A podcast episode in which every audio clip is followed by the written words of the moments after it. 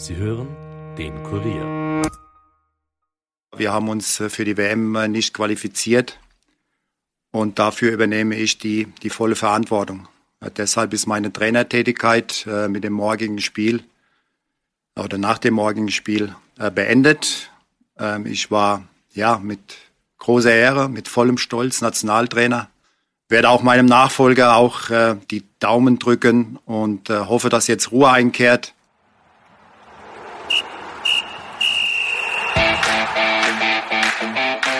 Ruhe, ja, die wünscht man sich jetzt beim österreichischen Fußballbund. Ruhe, die wird auch Franco Foda in den nächsten Wochen so langsam zurückgewinnen. Recht ruhig war es am Dienstag auch im Ernst-Happel-Stadion beim 2 zu 2 im freundschaftlichen Länderspiel gegen Schottland. Viele Österreicherinnen und Österreicher, viele Fans des Nationalteams strafen den ÖFB nach der Niederlage gegen Wales im WM-Playoff nicht nur mit Kritik, sondern mit etwas, das fast noch schlimmer ist für einen Verband mit Gleichgültigkeit. Wie geht es jetzt weiter? Wird der ÖFB nur einen neuen Teamchef suchen oder gleich einen gänzlich neuen Weg, wie es namhafte Ex-Profis und Experten nun fordern? Willkommen bei der Kurier Nachspielzeit. Nachspielzeit, der Fußball-Podcast von und mit der Kurier Sportredaktion.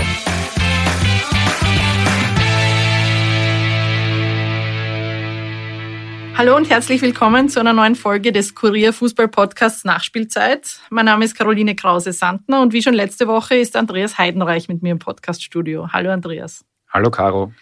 Ja, vor wenigen Tagen sind wir noch hier gesessen und haben über das Spiel gegen Wales gesprochen und du hast gesagt, du machst dir Sorgen, ob das österreichische Team einen klaren Plan haben wird, wenn es, wie erwartet, im Ballbesitz ist.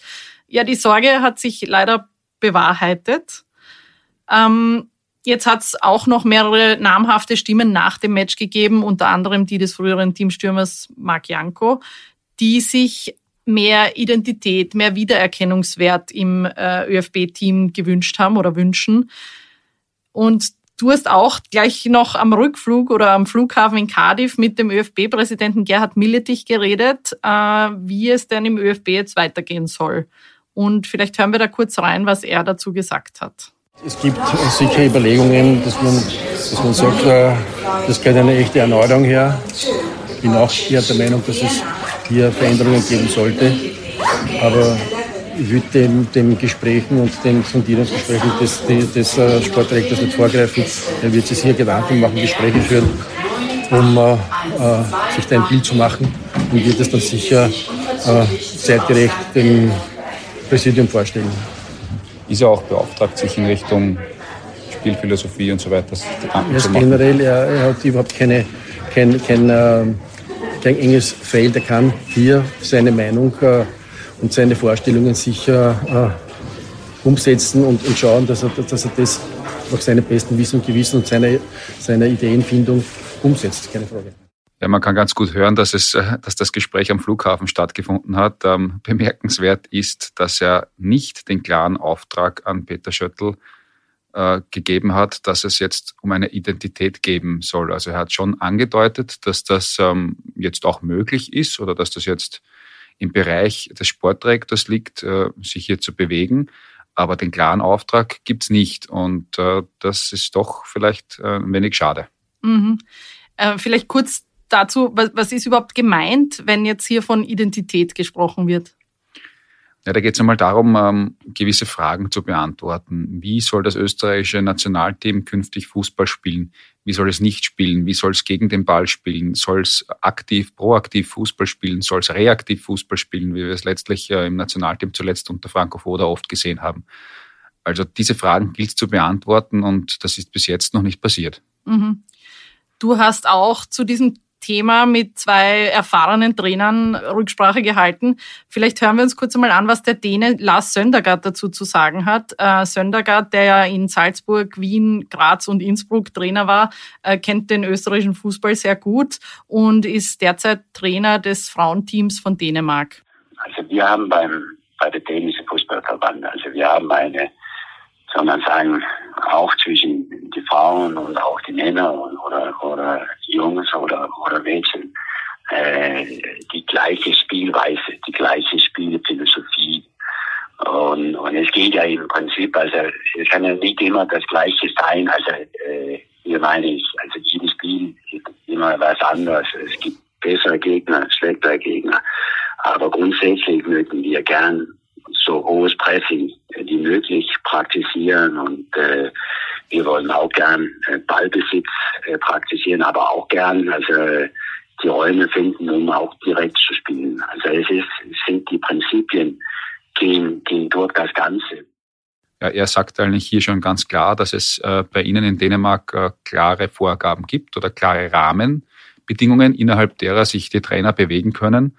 Und das klingt dann schon nach, nach dem, was auch in Österreich jetzt äh, von mehreren Experten gefordert wird. Mhm. Und auch mit einem Österreicher hast du darüber geredet, mit dem früheren Lask-Trainer und ehemaliger ÖFB-Frauenteamchef Dominik Thalhammer. Ich würde es differenzierter sehen. Also grundsätzlich eine, eine einheitliche Spielphilosophie würde ich sagen, nein, aber einen klaren Wegweiser. Ähm, ich würde es einfach so sehen, ich glaube, als Verband kann jetzt nicht äh, vorgeben, äh, du musst jetzt hoch attackieren, du musst jetzt hoch pressen in, in, in der jeweiligen Situation, weil ich finde einfach, ein Trainer sollte einfach die Möglichkeit haben, auch, auch taktisch äh, reagieren zu können. Es ist nicht gegen jeden Gegner gut hoch zu attackieren. Die mannschaftstaktischen Verhaltensweisen, äh, die müssen schon, da muss es einen gewissen Spielraum geben, aber es muss natürlich auch ein, ein, ein, einen Bereich geben, der eine Grauzone ist oder ein No-Go ist. Also das ähm, zum Beispiel passives Verhalten oder oder oder nur ähm, defensiv äh, zu denken und, und nur tief zu verteidigen. Also es müsste schon äh, ein ganz klares No-Go geben. Ja, er geht eigentlich in die gleiche Richtung oder in eine sehr ähnliche Richtung äh, wie Lars Söndergaard. Also er sagt, es muss keine klare Philosophie sein, aber es braucht einen Wegweiser. Und was sehr spannend ist, gewisse No-Gos, also etwa nicht reaktiv Fußball zu spielen. Und wenn es diesen Rahmen einmal gäbe, dann wäre es vielleicht auch leichter, dann innerhalb dessen äh, Trainer auszuwählen. Mhm. Was, was meinst du denn? Du kennst die Spieler gut von der österreichischen Nationalmannschaft, die, die derzeit spielen bzw. verfügbar sind. Was glaubst du, welcher Spielstil deiner Meinung nach irgendwie für dieses Team gut sich anbieten würde? Auf jeden Fall ein aktiver. Und äh, das war immer schon so, dass die Österreicher gerne einen technisch versierten Fußball äh, gespielt haben und die Spieler dazu hätten wir auch jetzt. Aber wir haben eben auch ähm, sehr viele Spieler, die äh, sehr intensiv gegen den Ball spielen und sehr physisch stark sind. Und deshalb braucht es auf jeden Fall eine sehr aktive Spielweise mit und gegen den Ball und nichts Passives. Das wollen auch die Leute nicht sehen. Für sowas geht man nicht ins Stadion. Mhm. Wir hören uns jetzt vielleicht noch an, was der Sportdirektor Peter Schöttl am Tag nach dem 1 zu 2 in Wales äh, über seine Vorstellungen in Sachen Spielstil gesagt hat. Da kommt nämlich das Thema Körperlichkeit auch vor. Wir sollten schon diese Vorzüge, die diese Mannschaft hat, also wie gesagt, einmal sage ich es noch, diese Dynamik äh, im, im, Spiel gegen den Ball, diese Körperlichkeit, die sollte definitiv ein Markenzeichen äh, von uns sein oder werden. Aber trotzdem äh, sollten auch diese, diese spielerischen Elemente nicht, äh, nicht äh, zu kurz kommen. Was meinst du, warum braucht es überhaupt diesen Wiedererkennungswert, diesen eigenen Spielstil, von dem jetzt so viel gesprochen wird? Naja, weil es dann noch äh, leichter ist für die Spieler, wenn zum Beispiel ein Spieler aus der 21 Nationalmannschaft ins A-Team aufrückt, äh, dass er dann auch schon weiß, wie wird dort Fußball gespielt und dass dort nicht was, etwas komplett anderes äh, praktiziert wird. Und dass man eben dann auch im, im Rahmen dieses Stils Trainer aussucht, die alle an einem Strang ziehen und nicht ähm, der U17-Teamchef ganz was anderes spielen lässt als der U18-Teamchef. Mhm. Ist das überhaupt möglich bei einem Nationalteam? Weil bei Clubs kennt man das ja, die sind ja ständig zusammen oder oft viel zusammen beim Nationalteam. Ist das überhaupt möglich, sowas zu entwickeln? Ja, das ist es ganz sicher. Und ich denke, dass es gerade da aufgrund der äh, kürzeren Zeit, die man immer hat, noch wichtiger ist. Weil gerade wenn man weniger Zeit hat, braucht es äh, gewisse Strukturen, die, die feststehen und äh, wo man dann nicht jedes Mal was Neues macht. Mhm. Gut, und also man braucht, also definitiv braucht man mal einen neuen Trainer jetzt, weil Franco Foda hat sich ja ähm, selbst verabschiedet. Jetzt wurde der Sportdirektor nach einem Teamchef-Profil gefragt, das er sich vorstellt für diese neue Person, die an dieser Stelle steht. Und er hat da ein gewisses Problem in der Mannschaft geortet. Hören wir da kurz rein. Egal, ob der Teamchef jetzt Franco Foda bleibt oder ob jemand neuer kommt, äh, er hat einfach mit dieser Situation äh, mit der muss er umgehen, dass wir eben, äh, auch in den Nachwuchsnationalteams ist das ganz genauso, dass wir einerseits eine ja, sehr vehement kommende Red Bull-Thematik haben. Mit Red Bull-Thematik meine ich, dass wir äh, da wirklich äh, körperlich topfitte äh, Spieler sehen, die extrem gegen den Ball arbeiten, wo keine Ahnung, wo auch bewusst einmal Fehlpässe gespielt werden, wo es einfach um, um Ballerobern geht, wo dieses Körperliche enorm im Vordergrund steht.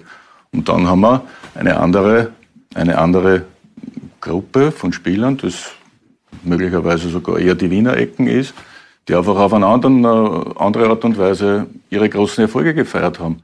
Ja, Problem würde ich nicht sagen. Auf jeden Fall hat er hier ein Bild gezeichnet äh, von zwei Spielstilen oder Spielern in zwei Gruppen, die einen gewissen anderen Spielstil als die jeweils andere Gruppe äh, praktiziert oder praktizieren möchte. Ich habe ihn dann noch gefragt, wen er konkret damit meint. Naja, dass, dass, dass David Alaba äh, sehr gerne den Ball am Fuß hat, über, über Ballbesitz definiert, ist klar. Der Marco hat äh, aufgrund seiner Kreativität immer anders Fußball gespielt. Äh, Gibt es einen Christoph Baumgartner, der jetzt nicht so diese Red Bull DNA hat. Es gibt einen Flo Grilic, der uns gestern definitiv geführt hat. Ich habe mich dann sehr gewundert über, über die Aussage, dass die Wiener Gruppe oder das Wiener Eck, so hat er es genannt, ähm, mit Alaba, mit Dragovic, mit Anautovic und dann hat er auch noch Grilic und Christoph Baumgartner genannt, viel lieber einen Ballbesitzfußball spielen. Das stimmt so nicht. Äh, das kann man schon ganz deutlich widerlegen. Denn zum Beispiel David Alaba hat auch unter Hansi Flick bei den Bayern einen sehr intensiven Stil gegen den Ball spielen müssen und war auch erfolgreich. Sie haben so die Champions League gewonnen.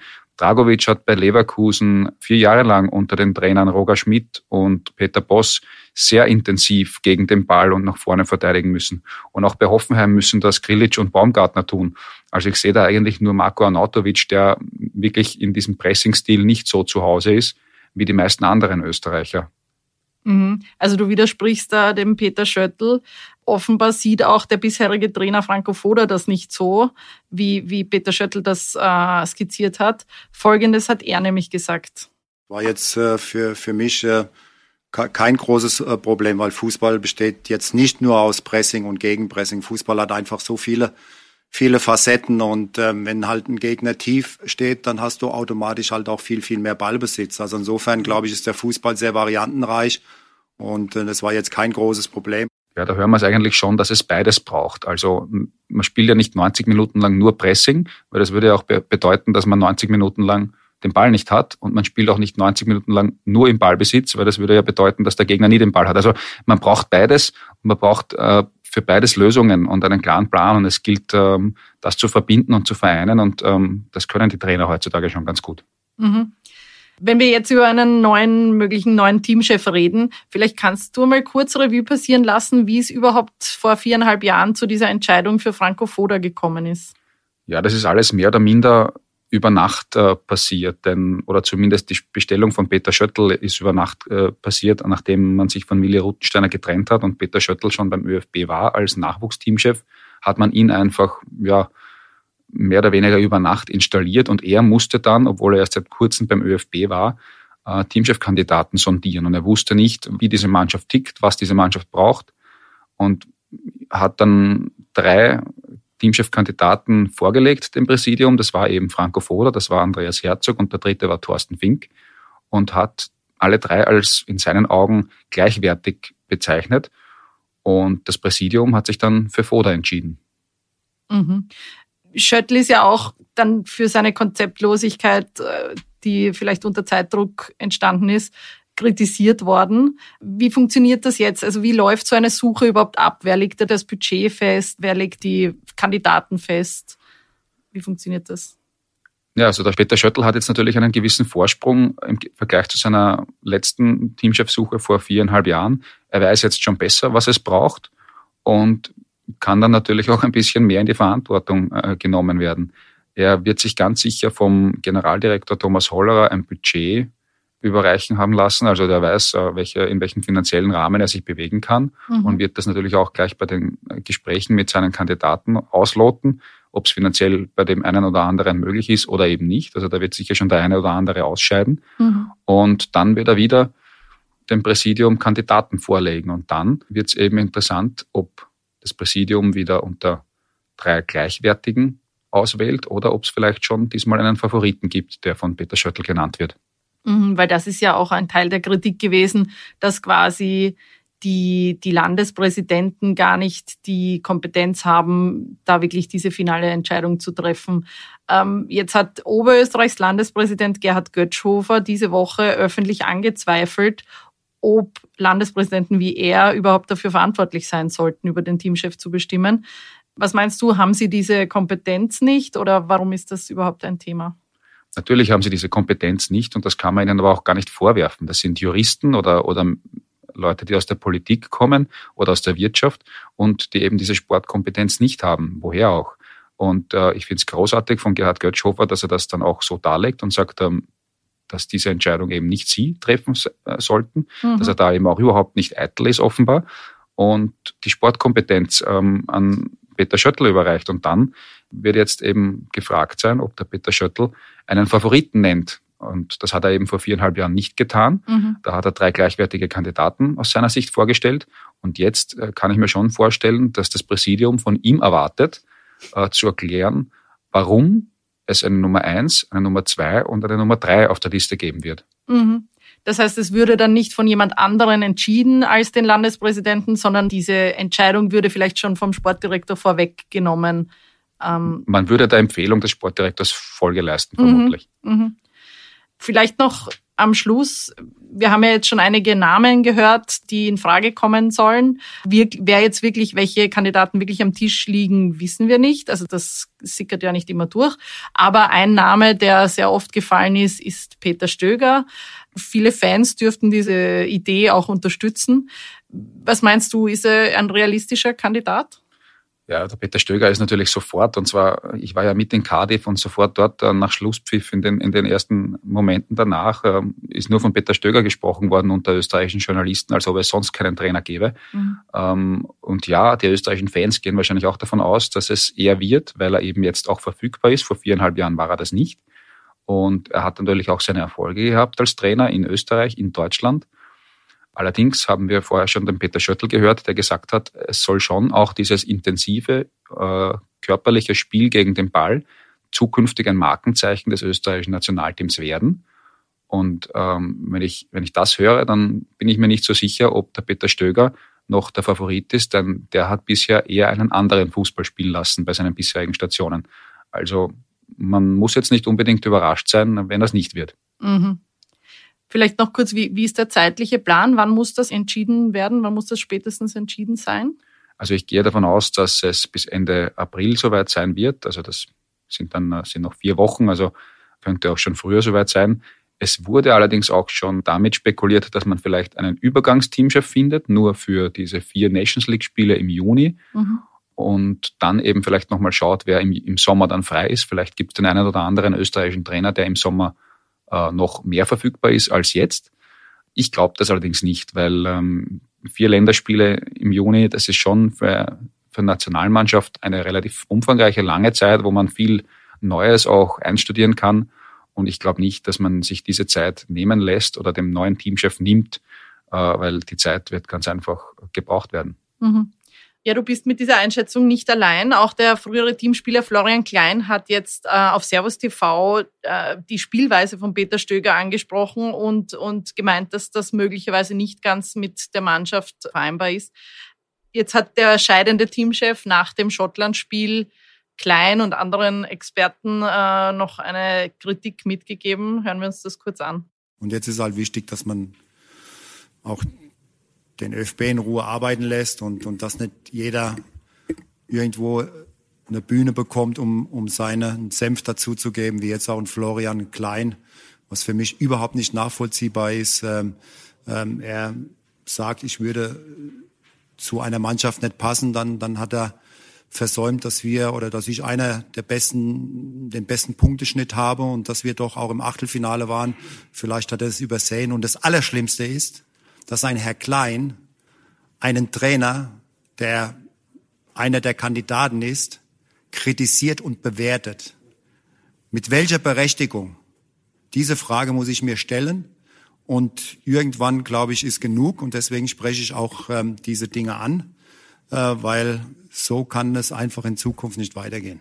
da bin ich schon sehr verwundert über das Medienverständnis von Franco Foda, denn alles, was Florian Klein äh, gesagt oder getan hat, ist äh, die Spielweise von Peter Stöger äh, anzusprechen und zu sagen, dass der eben auch eher defensiv denkt und mit vielen Umschaltmomenten arbeitet.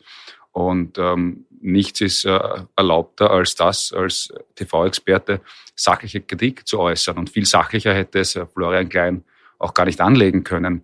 Ähm, warum er das nicht sagen darf, äh, erschließt sich mir nicht. Und äh, ich gehe davon aus, auch Peter Stöger selbst hat kein Problem damit, äh, sachlich kritisiert zu werden. Also das sollten wir uns alle auch beibehalten. Wir, wir als Journalisten und, und Experten werden auch weiterhin diese Dinge uns anschauen und euch auf dem Laufenden halten, was unsere Einschätzungen zu dem Thema Teamchef sind. Danke, Andreas, für den Besuch im Studio. Danke auch. Ja, damit entlassen wir euch auch wieder in den Tag oder Abend und in die weitere Zukunft des österreichischen Nationalteams, für das doch hoffentlich bald wieder rosigere Zeiten kommen werden. Wir hoffen, dass die Analysen euch gefallen haben. Abonniert uns gerne auf den Plattformen eures Vertrauens und wenn ihr Anregungen habt, schreibt uns gern auch auf sport.kurier.at. Das war's von Andreas Heidenreich und mir, Caroline Krause-Sandner. Wir hoffen, ihr seid auch nächste Woche wieder dabei. 拜拜。